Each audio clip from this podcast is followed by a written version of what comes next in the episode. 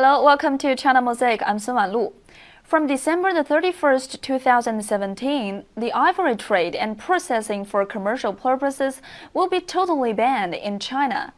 The buying and selling of ivory goods will be against the law thereafter. A few days before the New Year's Day, the State Forestry Administration made this encouraging announcement on Chinese social media platform Sina Weibo, describing it as China's New Year gift to the elephants. Today, the ivory trade is still conducted in secretive corners of the world.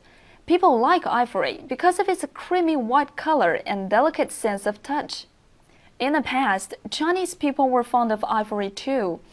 Ivory carving is a traditional folk art and has been listed as a national intangible cultural heritage.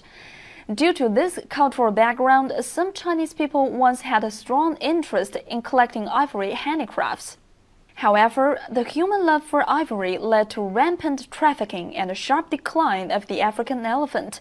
Since a third of elephant's tusks are embedded in its head, poachers slaughter the animal to gain a full harvest. In the past, many people were unaware of this fact, and some trading companies conveniently ignored it out of their desire to seek profits.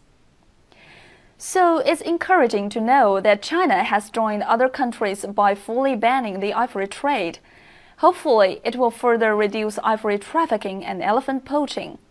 It's also significant to the protection of wildlife. Meanwhile, China is encouraging inheritors of ivory carving to develop the technique using alternative materials. The aim is to try and strike a balance between cultural inheritance and ecological conservation through a sound approach. In this way, it will become possible to leave future generations not only an ancient technique, but also a grand vision and a pleasant natural environment.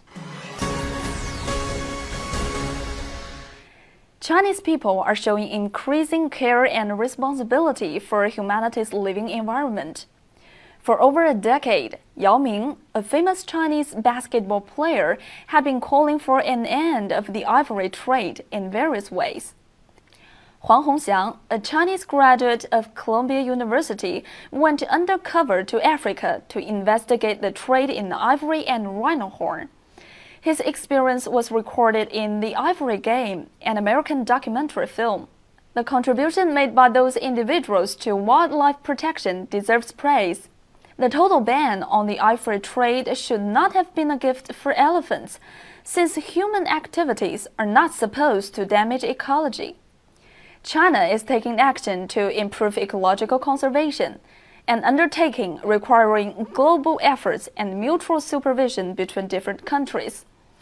Actually, protecting wildlife and the planet in a sound way is a gift to humanity itself. Thank you for watching.